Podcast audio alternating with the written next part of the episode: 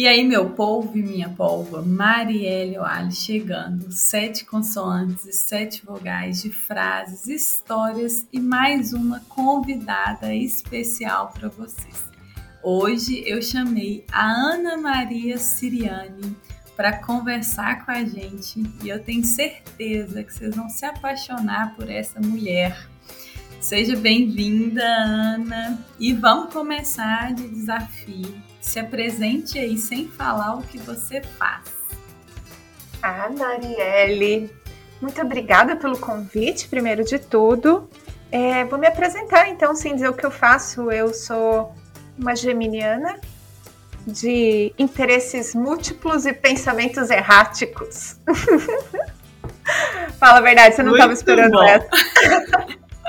De jeito nenhum que eu estava esperando essa. Mas Gente, você sabe não... que tá, tá no meu Pode... Twitter. É tá essa? É. Gente, a Ana Maria, ela, eu e ela, a gente se conheceu nesse mundo aqui virtual. A gente não se conhece é, ao vivo, presencialmente, né? Ao vivo sim, mas presencialmente não. E eu já tive o prazer de participar do podcast dela, Tô até caçando aqui, Ana, qual que foi o, o 25, né, do Aprender e Ensinar do Fisiortopedia. Então, depois eu vou colocar na descrição aqui o link do episódio para quem quiser ir lá. A gente falou de habilidades socioemocionais. E eu fiquei super feliz com o convite. Foi daí que surgiu nosso contato e eu posso dizer uma amizade, né, Ana? Porque pode, pode dizer. Né? Porque a gente troca, a gente conversa, a gente se diverte aí nesse mundo. E eu fico impressionada o quanto que a gente consegue se conectar de forma real com as pessoas, mesmo à distância, né? Então acho, acho isso fantástico. E essas características que a Ana falou, eu acho que definem muito esse elemento em comum que a gente tem, sabe? De interesses múltiplos por áreas diversas, e aí acaba que a gente se conecta nessa loucura aí. E aí, a Ana Maria, ela é fisioterapeuta, mas além disso, ela é professora da USP Ribeirão. E essa mulher é demais, tá, gente? Assim, fala além de ombro, né? Ana, manguito rotador. Olha só! que eu não sei o que, que é, não. Eu não sei o que, que é, não, só sei repetir, tá? Mas ela fala disso brilhantemente no Instagram, além de outros assuntos super interessantes. Recentemente ela fez um desafio de aprendizado autodirigido muito bacana. Então, Ana, vamos, vamos trazer aí a frase e aí a gente vai conversando. Quero que você fale mais de você também. Combinado. Você sabe que o meu perfil deve ser o tormento do marketing digital, né? Porque assim, a coisa do nicho, ter um, um assunto super mega específico, eu gosto mesmo é, é, de falar das coisas que eu tô fazendo por lá e, e acaba que eu falo muito a respeito de dor crônica no ombro, que é a minha principal área de pesquisa e de atendimento, de orientação de estudantes de graduação e de pós-graduação. Mas, como professora e como uma, uma pessoa assim, muito curiosa, muito desejosa de fazer as coisas direitinho, eu acabei me enfranhando por essa coisa de estudar como me tornar uma melhor professora. Então, a gente se conheceu nesse podcast que tem muito essa pegada de estar tá trazendo para alunos e professores aspectos interessantes da gente refletir a respeito do processo de ensino-aprendizagem, tanto como estudante quanto como professor. E a frase que eu vou trazer, ela não deixa também de ser um pouco dessa coisa minha, né? Muito de estudar, de, de tentar me, me melhorar como pessoa essa frase. Tô curiosa, tô curiosa. É. Você sabe que muita gente tem falado a respeito de filosofia estoica, a época ou essa escola, né, de filosofia do estoicismo tem sido muito divulgado, vários grandes players aí da internet falam muito, inclusive da pessoa que é o dono da minha frase. Eu vou falar uma frase do Sêneca. E quando eu comecei a escutar tanta gente falando do estoicismo e de Sêneca, eu falei, nossa, deixa eu ler essa pessoa, né? Porque eu gosto dessa ideia de que livros mais antigos, coisas que foram provadas no tempo e que permanecem hoje como uma literatura interessante, são coisas que a gente deveria ler, que o pessoal chama dos clássicos. Mas de verdade, quando, de verdade, quando você vai ver, eu inclusive eu tenho as edições pocket, são edições pequenininhas e falavam muito desse tal desse livro que é o sobre a brevidade da vida do Sêneca. Só para as pessoas entenderem um pouco, os estoicos eles têm como é, princípios que a gente viva uma vida é, mais resignada diante das diferentes coisas que acontecem no destino, que a gente se livre um pouco de paixões, que a gente fique um pouco mais leve de, de luxo, de dinheiro. Então, uma vida um pouco mais é, focada em presente, em estar presente para fazer as coisas e investir tempo é, no seu aprimoramento pessoal e também na questão da imperturbabilidade, de você ser uma pessoa que, que se deixa ir menos por tantas emoções, que você seja um pouco mais racional no dia a dia, visto que nós, como os humanos, humanos que somos, e nessa sociedade maluca que a gente está vivendo, a gente se deixa levar muito por diferentes emoções, numa rapidez e numa falta de reflexão que a gente sabe, né? Então, é, Hoje mesmo tinha uma aluna super ansiosa porque ela queria saber onde é que estava o artigo dela, porque faz muito tempo que está na revista. E eu falei, olha, fica tranquila, eles podem ficar com o artigo quanto tempo eles quiserem. e aí desesperou, né? Aí desesperou é. mais ainda. Então, assim, é, é engraçado como o estoicismo é uma filosofia, uma escola de filosofia mais antiga que se aplica super bem ao nosso tempo que é esse tempo tão acelerado, tão rápido. Não para a gente não, não se mover por emoções, mas para a gente também ter uma reflexão sobre elas. Então, a minha frase, ela é do livro do Sêneca que se chama Sobre a Brevidade da Vida. É, a descrição dele é que é um tratado recomendado como leitura para todos. E a minha frase está aqui, é do capítulo 16. Muito breve e agitada é a vida daqueles que esquecem o passado, negligenciam o presente e temem o futuro. Perdem, perdem o dia esperando a noite e a noite com medo da aurora. Que é muito Nossa. essa sensação atual, né? Nossa, Ana, Gostou, você vai né? ter que repetir aí. Muito boa. Repete aí pra gente. Capítulo 16, então. Tá aqui, é bem o comecinho muito breve e agitada é a vida daqueles que esquecem o passado, negligenciam o presente e temem o futuro. Perdem o dia esperando a noite, a noite com medo da aurora. É linda, Nossa. né? Nossa, e ó, eu li mesmo, tá grifado mesmo. Já me Quem interessei, tá no podcast, quem tá no podcast não tá vendo, mas é real oficial. Não, eu não peguei lá nas, nas frases do pensador, eu li mesmo. Muito bom, Ana. É, já me interessei aí, viu, pelo, pelo livro. É. E é tão, é tão importante essa frase que você trouxe, eu estava tentando até pegar as palavras aqui. Esquecem o passado, negligenciam o presente e temem e o futuro. Temem o futuro. É isso? para mim, olha só, quem esquece o passado deixa de utilizar o, as dificuldades, a, os fracassos como possibilidade de crescimento, como oportunidade de crescimento.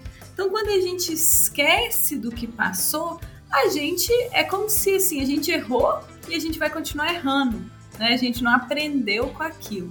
Então, para mim, fica muito isso. E não Exato. esquecer o passado, porque muita gente se prende ao passado em relação à mágoa, em relação à amargura, não esquecer, não perdoar. Mas eu entendo esse não esquecem, né? Essas pessoas que esquecem o passado como as pessoas que não aprendem. né? Não aprendem. Que perderam o aprendizado, é. é. Eu não sei, né? Não sei o contexto, mas é o que fica para mim. É, negligenciam o presente me traz a importância de que é no presente que a gente vai construir o futuro. É, são as nossas ações diárias que são responsáveis pelo futuro que a gente vai ter. E aí, nesse sentido, o temer o futuro é como se você esquecesse que o futuro não é um lugar que tem até uma frase aqui que está pregada na minha parede que é o futuro não é um lugar aonde iremos, é um lugar que temos que criar. Então não é um lugar onde iremos, é o lugar que temos que criar. Então se a gente teme o futuro, é porque a gente está negligenciando o presente, né? Nossa, é. adorei, tem muita coisa aí. Eu quero que você, que você fale um pouco mais, assim, do quanto é. que essa frase te move. Esse livro, ele tem várias frases muito boas mesmo. E é lógico, né? A gente tem que sempre que ler, como é um livro mais antigo, a gente tem que ler muito também com esse olho de, do que era a realidade na época, né?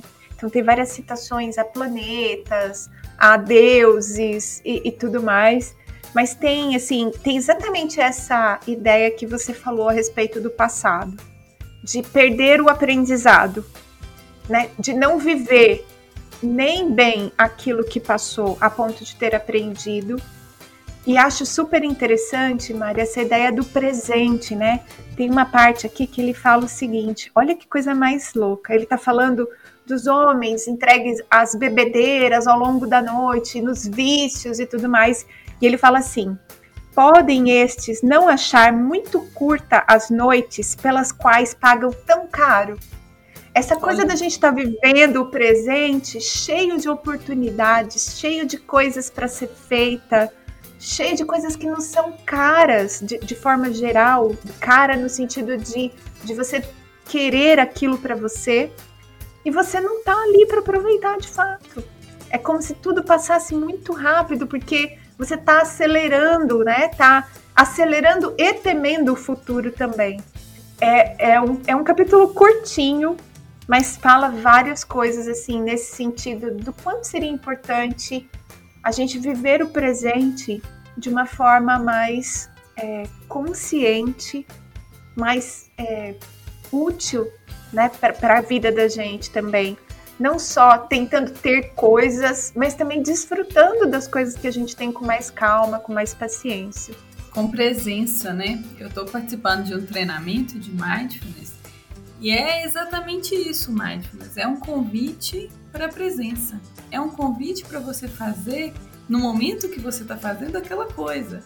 É um convite para a gente aqui que está conversando não mexer no celular, não responder outra mensagem, não conversar com alguém que está perto. E esse convite para presença, ele é algo extremamente desafiador. Porque quantas vezes a gente almoça mexendo no celular, respondendo mensagem e ainda conversando com alguém que está perto da gente. E a gente não faz Bem, nada, né? E vamos, vamos só deixar documentado, né, historicamente falando, no dia de hoje que a gente está gravando o podcast, o Instagram, o Facebook e o WhatsApp estão fora do ar. Então hoje a gente não está sofrendo todas essas tentações, mas provavelmente você, quando escutar esse episódio, pode ser que esteja escutando a gente e fazendo outras coisas, fazendo duas, três coisas ao mesmo tempo. E aqui tem uma outra coisa interessante, ó.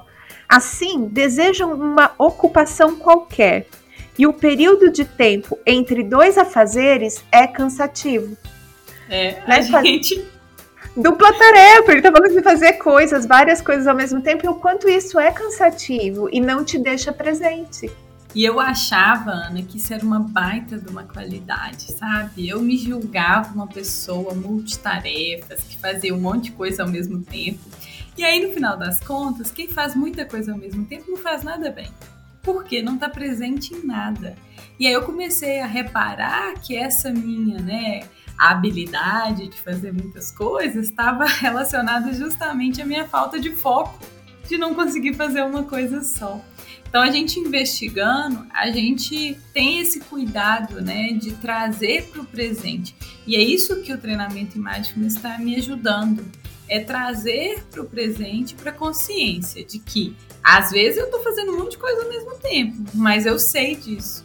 E aí só de eu buscar essa presença já é um exercício.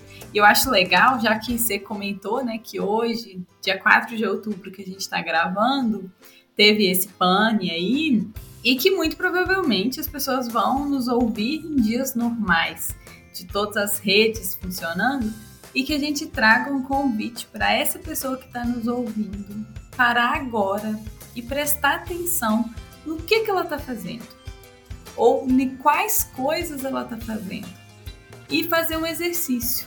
Se ela está ouvindo o podcast, que ela experimente só ouvir o podcast. Se ela está é, ouvindo o podcast e comendo, que ela dê um pause, coma, né, com tranquilidade, com atenção à textura do alimento, ao sabor. E muitas vezes eu tenho percebido muito isso com a comida. A gente come muito rápido e a gente não a gente não tem essa sensação de textura, de sabor. E aí provavelmente a gente não, não está saciado, né? Então, é. achei muito legal. E você sabe que durante esse período da pandemia, eu percebi que trabalhando em casa, os meus horários de pausa mudaram, né? Completamente. Eu, eu teve noites que eu tava com tanto trabalho que eu literalmente dormi no meu escritório, onde eu tenho uma cama. Então eu saí da cama, sentei no computador no lado e voltei de noite, tarde da noite, a dormir ali mesmo. E eu coloquei na minha cabeça que a pausa era o horário do almoço. E aí, em vários dias, eu comi mais do que precisava, porque queria ficar mais tempo em pausa. E comi muitas vezes sem fome, porque ia me cansando de trabalhar. E aí falava assim: nossa, acho que eu vou parar comer uma coisinha. Eu não tava com fome. Eu de verdade podia parar, eu, só, eu podia só parar. Só parar, levantar, ir na varanda, só parar, pegar um café, só parar, tomar uma água, só parar, ler um livro, só parar, trocar de tarefa. E eu não sei por que às vezes a gente fica tão. Parece que, que tem uma uma nuvem na frente dos olhos da gente, como se estivesse numa névoa mesmo. E você não fosse capaz de enxergar alternativas diferentes para que aquele momento presente valha e seja significativo como você gostaria que fosse, para que tenha a pausa que você quer, o tempo de descanso que você quer. É lógico que muitas vezes a gente está realmente com uma demanda maior, é uma coisa transitória, mas no caso, talvez tenha acontecido algo parecido com você, né, é, Marielle? Professores trabalhando longe da universidade, cheios de atribuições. Nós acabamos emendando, assim, e, e pegando um tanto de trabalho que eu mesma agora nesse momento estou sentindo muita dificuldade de voltar ao presencial, porque o trânsito entre a minha casa e a faculdade me tira tempo que eu estaria fazendo coisas, ou seja, eu fui colocando coisas na minha vida. E de novo, e a gente quê? trabalha Porque... mais, né, Ana? Porque Muito acabou mais. o espaço do trabalho e da casa. A gente, professor, a gente já levava serviço para casa, na grande Sim. maioria do tempo, né? Fim de semana, a gente já passava muitas vezes corrigindo atividades. A grande diferença é que acumulou mais ainda. O nosso tempo ele ficou ainda mais dedicado para essas atividades. E isso que você falou é muito real, né? A gente foi colocando coisas porque cabia, né? E aí, Exato. até que ponto é saudável? Exato. E o quanto que a gente fez isso por falta de reflexão. Ó, não, tudo bem, a gente está trabalhando, mas precisa descansar. A gente está trabalhando, mas já deu seis horas da tarde. A gente está trabalhando, mas hoje é domingo. E falta de reflexão e, e, tocando no piloto automático, né? A vida que é, assim, infelizmente, como a gente vê, é algo do ser humano, de épocas muito antes da internet, do WhatsApp, coitados. A gente, a gente normalmente não está presente, independente do tempo, do espaço e lógico parece que agora a, a gente tem muito mais estímulo concorrendo, né? Nossa, com certeza, Ana. E eu acho que é um exercício que a gente precisa fazer. Porque como não é natural a presença, a gente precisa se esforçar. Inicialmente, porque eu acredito que quanto mais a gente pratica isso, melhor a gente fica. Então, quando eu comecei a comer, né, e colocar o celular de lado e prestar mais atenção na comida, eu fiz isso porque a nutróloga me recomendou gastar 15 minutos, mais ou menos, comendo. Então eu fui marcando e eu comia muito rápido. Então, para eu comer mais devagar, eu tinha que ter mais atenção ao que eu estava comendo ali. E aí é, eu coloco umas sementes na minha salada e eu adoro aquela crocância, sabe? Que a semente tem, semente Adoro comida com barulho. É, semente de abóbora e girassol. E aí eu fui começando a perceber isso. E olha como são coisas pequenas e que a gente pode fazer nas nossas vidas. Então fica esse convite também, né, para experimentar o presente, porque gente, a coisa que a gente mais faz é sentir saudade do passado. Mas de qual passado, Ana?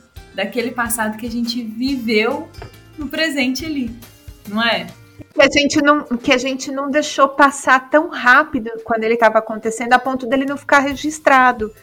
Então é muito provável que a gente não se lembre as refeições, o que comeu, porque estava fazendo muito no automático. Mas se você saiu, foi a um restaurante, ou se você comeu na casa de alguém, se você levou um tempo conversando e fazendo uma refeição com uma pessoa, você vai lembrar mais claramente, porque aquele momento foi mais vivenciado, mais experimentado, do que só uma refeição rápida que você fez ali entre uma reunião e outra, correndo para dar conta do serviço, né? E as nossas lembranças, isso me, me faz pensar muito nas lembranças de infância. Aquelas coisas que a gente é, guarda muito são momentos que ali teve presença.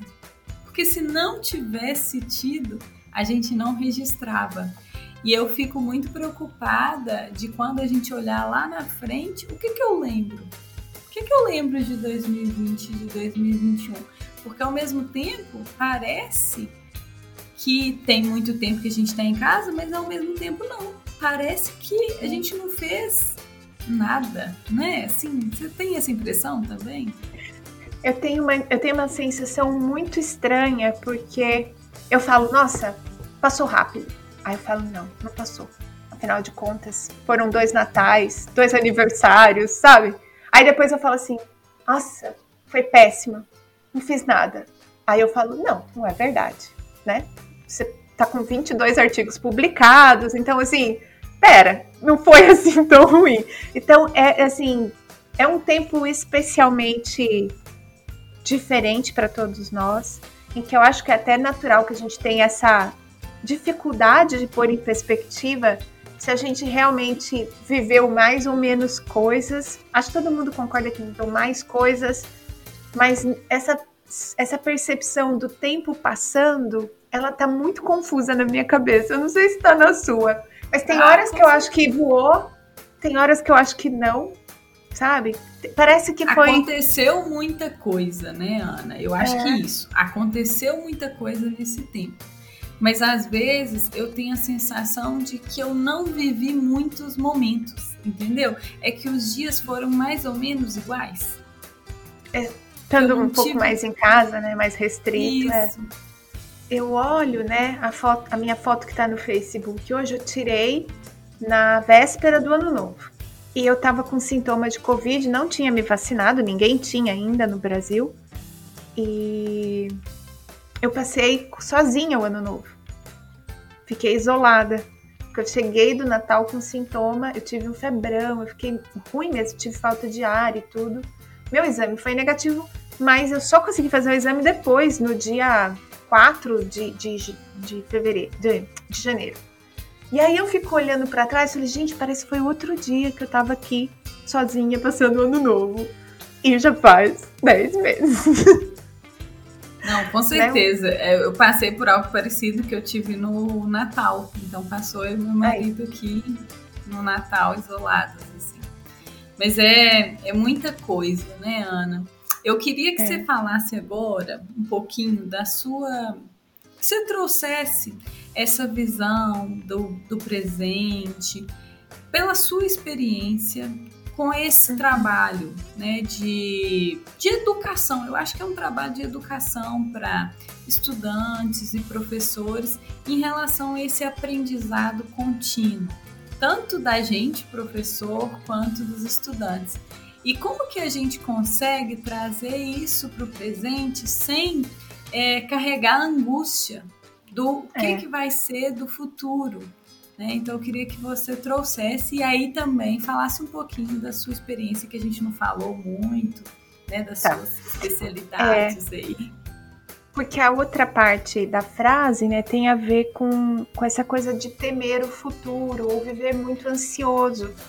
Tem um pedacinho aqui que ele fala assim, ó: toda espera por alguma coisa é penosa, mas aquele momento que nós tantos, tanto aspiramos é breve e passa rápido, tornando-se muito mais breve do que a própria culpa que carregamos, pois transitam do prazer ao, de um prazer ao outro sem permanecer em um desejo. Por que, que eu li essa frase em especial? Porque quando a gente está falando de estudantes, e isso tem acontecido muito, né?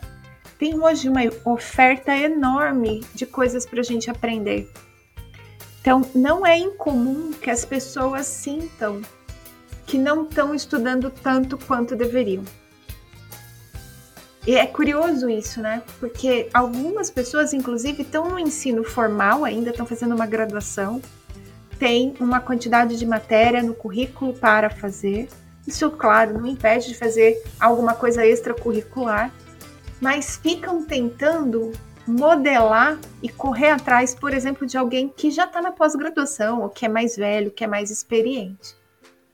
Então, que a gente, assim, uma das coisas que eu acho importante da gente dizer para o aprendiz da vida toda é que não tem vida suficiente para a gente aprender tudo. A nossa com vida certeza. é e, e, e, tem tudo a ver com esse livro do Sêneca, né, que chama sobre a brevidade da vida. A nossa vida, ela é muito breve diante de tudo que existe no mundo e de todos os livros, e de todas as experiências que a gente pode passar. Então a gente vai ter que escolher as nossas batalhas.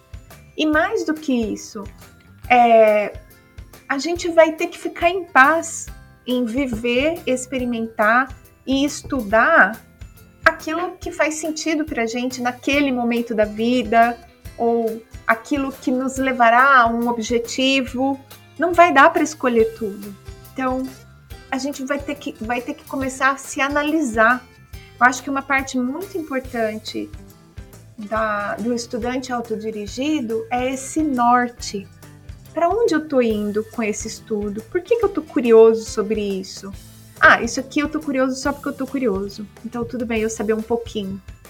Ah, não, isso daqui eu preciso saber mais porque vai fazer diferença na minha performance profissional ah, não, isso aqui eu quero saber mais porque vai melhorar a minha vida. Para que a gente não se sinta muito perdido nesse rumo, a coisa do diário, né? Eu venho falando muito do diário, eu já tinha visto isso num curso, é, depois eu li de novo nesse livro do Lifelong Learners, do Conrado, que eu venho falando bastante dele. Agora tá de novo no livro que eu tô lendo agora, que depois a gente pode deixar o nome dele, eu não vou lembrar certinho, mas enfim, a ideia de ter um diário e medir o seu próprio progresso para que você tenha como régua a sua melhora pessoal.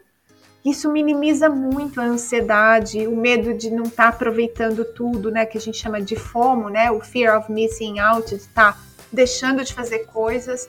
Ter um registro do seu próprio progresso, ter mais claro, se conhecer um pouco naquilo que, onde você quer investir tempo e estudar mais e compreender que a gente tem fases diferentes da vida, onde os diferentes papéis vão dar mais ou menos tempo para a gente estudar. Não dá para exigir de uma mãe de um recém-nascido que ela tenha tanto tempo para estudar quanto ela tinha quando ela estava na graduação e, e era solteira, né? A gente precisa saber isso também, né, Mari? Sim, para as pessoas que estão nos ouvindo também, sabe, Ana? porque eu acho que a gente acaba, a gente fala sempre do nosso referencial. Então eu falo de uma mulher branca de 33 anos que teve uma condição econômica e social, que tem hoje um emprego é, numa universidade pública. Então eu falo desse lugar que não tem filhos. E aí é, é muito injusto alguém comparar a realidade dela ou dele com a minha. Nesse sentido, de medir o progresso daquela pessoa com a minha régua, por exemplo. Então, por Exato. isso, isso que você trouxe é, paralelo aí com algo que eu defendo muito, que é o autoconhecimento, nos ajuda a identificar justamente isso. No meu processo, quais são as minhas forças que eu posso potencializar e quais pontos que eu posso melhorar, não para ser melhor do que ninguém, mas para ser melhor do que eu era ontem. Né? Então a gente, eu acabei falando um pouco disso no episódio da semana passada, e eu acho que isso que você trouxe reforça ainda mais esse processo aí de é, esse diário como um instrumento de avaliação do progresso, né? Que é algo Exato. incrível. E assim, isso que você falou, Ana, a gente não, não consegue, a gente não tem vida para aprender tudo que a gente gostaria. A gente estava falando aqui de livro, né? A gente tem mais é. livro do que vida, por exemplo, para ler. A gente tem mais interesse. E, e eu falei uma vez que a gente, toda escolha, ela impacta numa renúncia. Então, se você escolhe um determinado tema para estudar, você está renunciando outro tema. Então, toda vez que a gente escolhe algo, a gente está desescolhendo outra coisa. Então, essa compreensão de que o nosso processo vai ser diferente do outro a partir também das nossas escolhas, né? Então, acho que é. é. E é engraçado, né? Porque é, é, essa é outra coisa que eu acho muito dúbia, assim, na vida. Ao mesmo tempo que somos muito iguais nos comportamentos, nas atitudes, principalmente quando a gente está falando de pessoas da mesma cultura, a gente é muito diferente.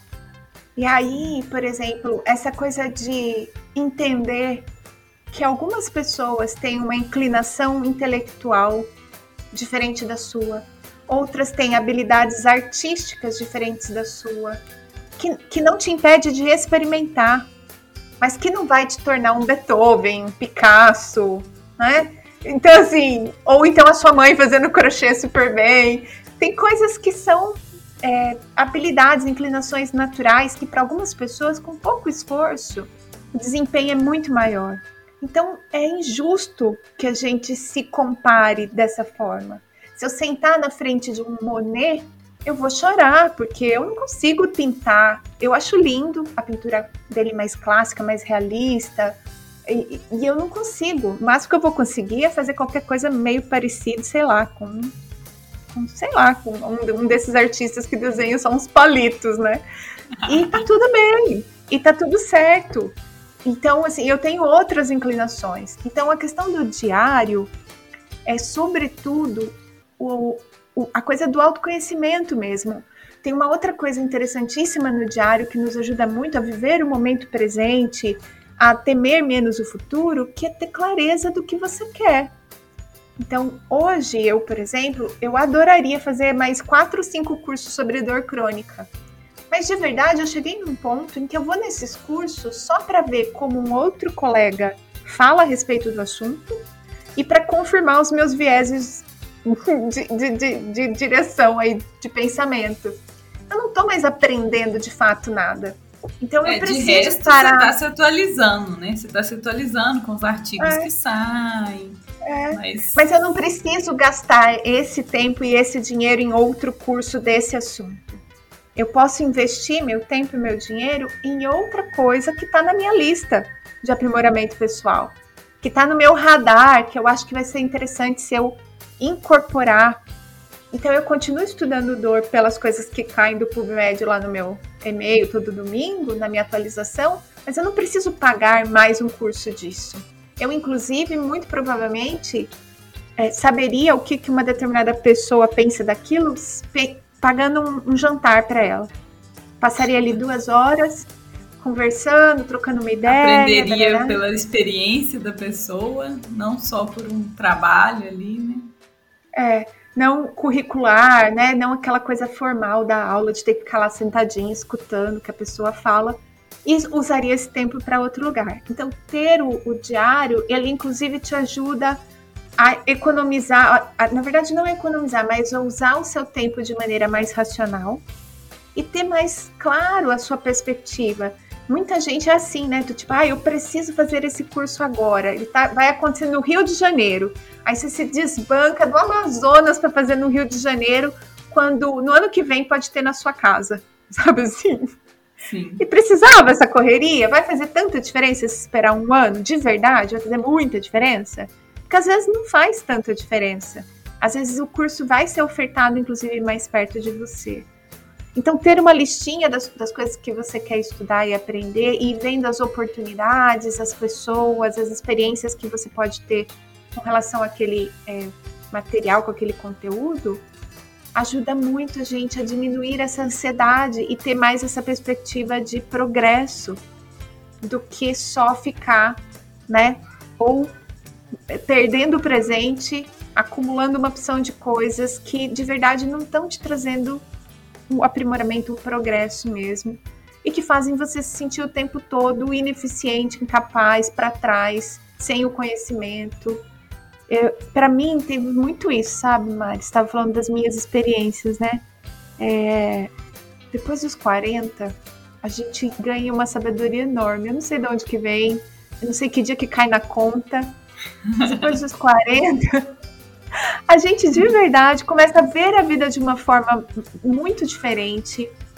Ah, é, é muito curioso como depois dos 40 também, todos aqueles esforços que a gente faz quando é mais jovem para ser aceito, para ser bem quisto, você pode até continuar tendo né, esse perfil que se move muito mais por aceitação, por aprovação, mas já não é mais a mesma coisa de quando você é mais jovem.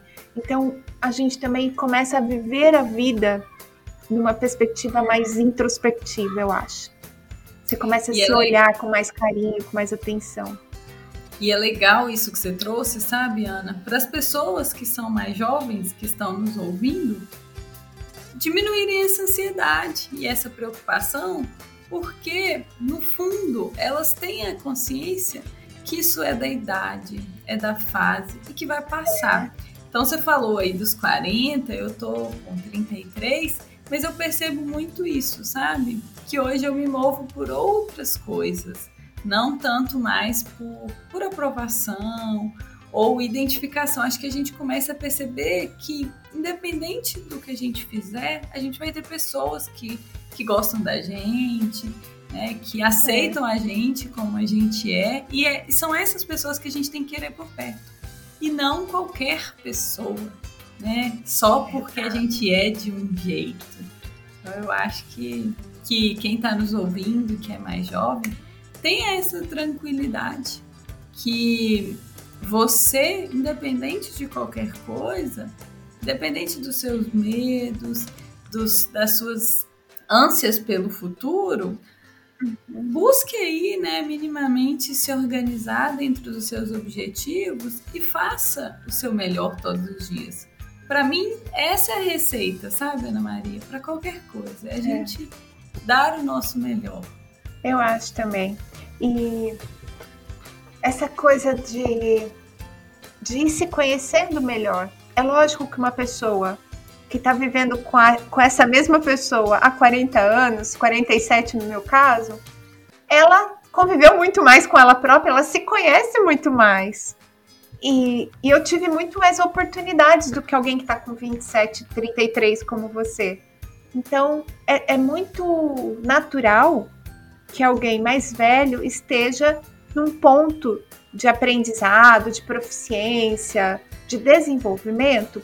Pelo menos para algumas coisas, a gente sabe que a gente não progride também igual para tudo, para todos os aspectos da vida, mas é mais natural que a gente esteja num ponto, por exemplo, profissionalmente um pouco melhor, porque já viveu mais, já experimentou mais, já passou a fase de aquisição de habilidades mínimas, a gente já está desenvolvendo um jeito nosso de fazer as coisas do trabalho. a gente já tentou de diferentes formas, a gente já experimentou de diferentes formas.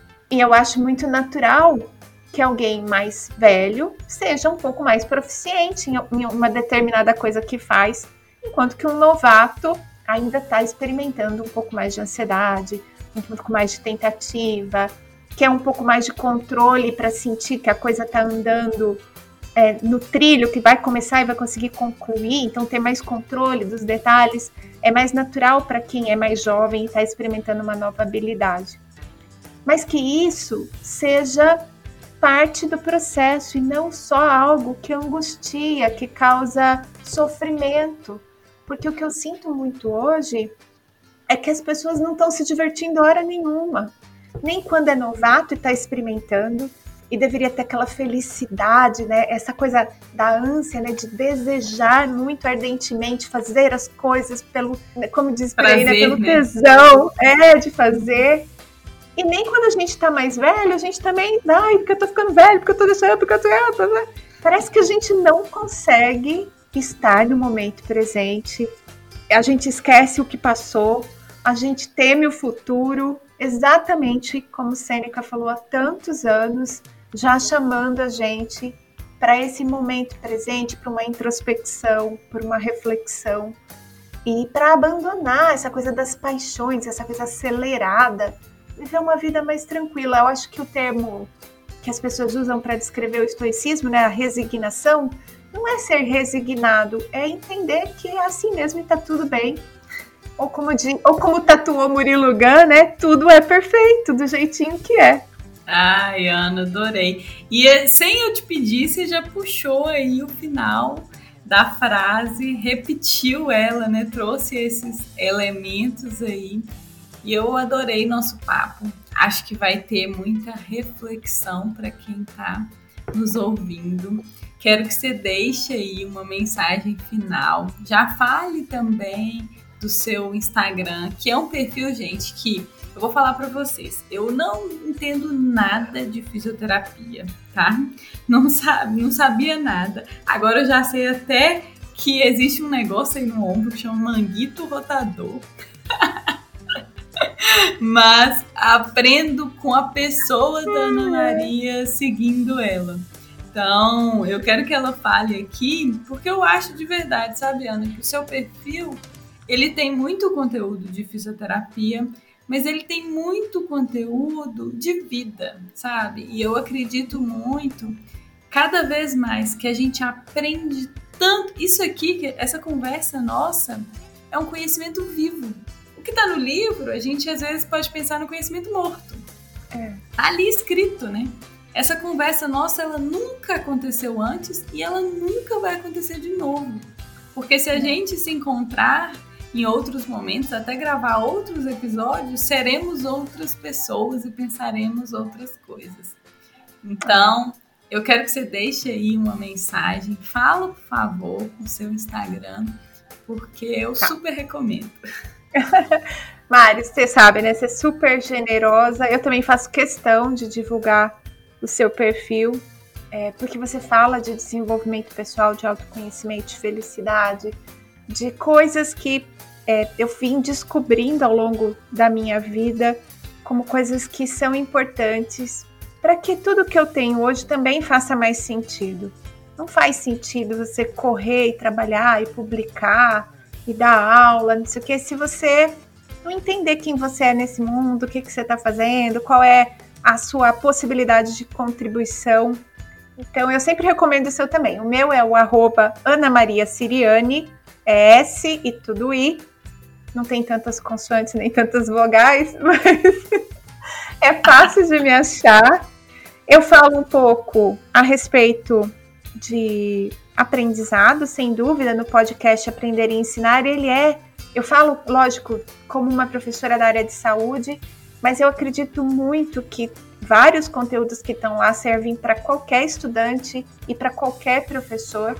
O episódio 21, mesmo sobre o pensamento crítico, é uma baita reflexão de comportamentos muito passivos de estudantes, é professores, professores exigindo conteúdos muito limitados que não exigem dos estudantes reflexão e tudo mais. Então, tem várias coisas que realmente dá para aproveitar, principalmente no podcast e nos posts que são mais direcionados a, a ensino e aprendizagem. Então, se você for lá, arroba Ana Maria Cirano, você vai me encontrar. E a minha mensagem final é uma mensagem que tem muito a ver com uma data especial que aconteceu por volta desses dias, que foi o dia eh, na Igreja Católica de Santa Terezinha. E Santa Terezinha tem uma frase muito boa que tem muito a ver com o que a gente conversou hoje, que é: é justo que muito custe o que muito vale. Então, tudo bem você tudo bem você levar mais tempo para aprender algo, você se esforçar um pouco mais, mas ter essa noção de que é justo, é justo, vai, ter um retorno, faz parte do processo. E é isso, acho que essa é a minha mensagem final, que a gente possa viver o presente sabendo que o que a gente está plantando vai ter aí a sua semente já que estamos no semeadora de ideias, né, Mari? Muito bom, Ana. Eu adorei. Eu tenho uma admiração um carinho por você. É, e uma das coisas é a humildade na fala e essa disponibilidade em compartilhar o que você sabe. Isso me encanta muito. Te agradeço muito por ter aceito. E eu queria deixar né, que você que está nos ouvindo com essa intenção de que busque aí no seu dia pequenos momentos para viver o presente e simplesmente o presente. Seja ele numa oração, numa meditação, num almoço, na conversa com o filho ou a filha, com o esposo ou a esposa, ou até em um momento que você está respondendo uma mensagem, mas que você responda com essa intenção de eu estou fazendo só isso. E eu tenho certeza que você vai perceber os benefícios que a presença te traz. Para mim, esse episódio ele me move nesse sentido de se eu já estou nesse processo, que eu valorize ainda mais a presença e o presente, porque o presente ele não tem esse nome à toa é um presente, né? E que a gente possa aproveitar ele da melhor maneira. Então, deixo vocês aí com meu abraço virtual. A Ana, que espero que um dia possamos nos abraçar presencialmente, né, Ana? Ai, mas vou te agarrar tanto, você se prepara. ah, ótimo! E, mas com a intenção real de transmitir para vocês todo esse nosso carinho aqui que a gente vivencia nesse mundo virtual. Então, um beijo e até mais, seus idiotas. Beijo, gente.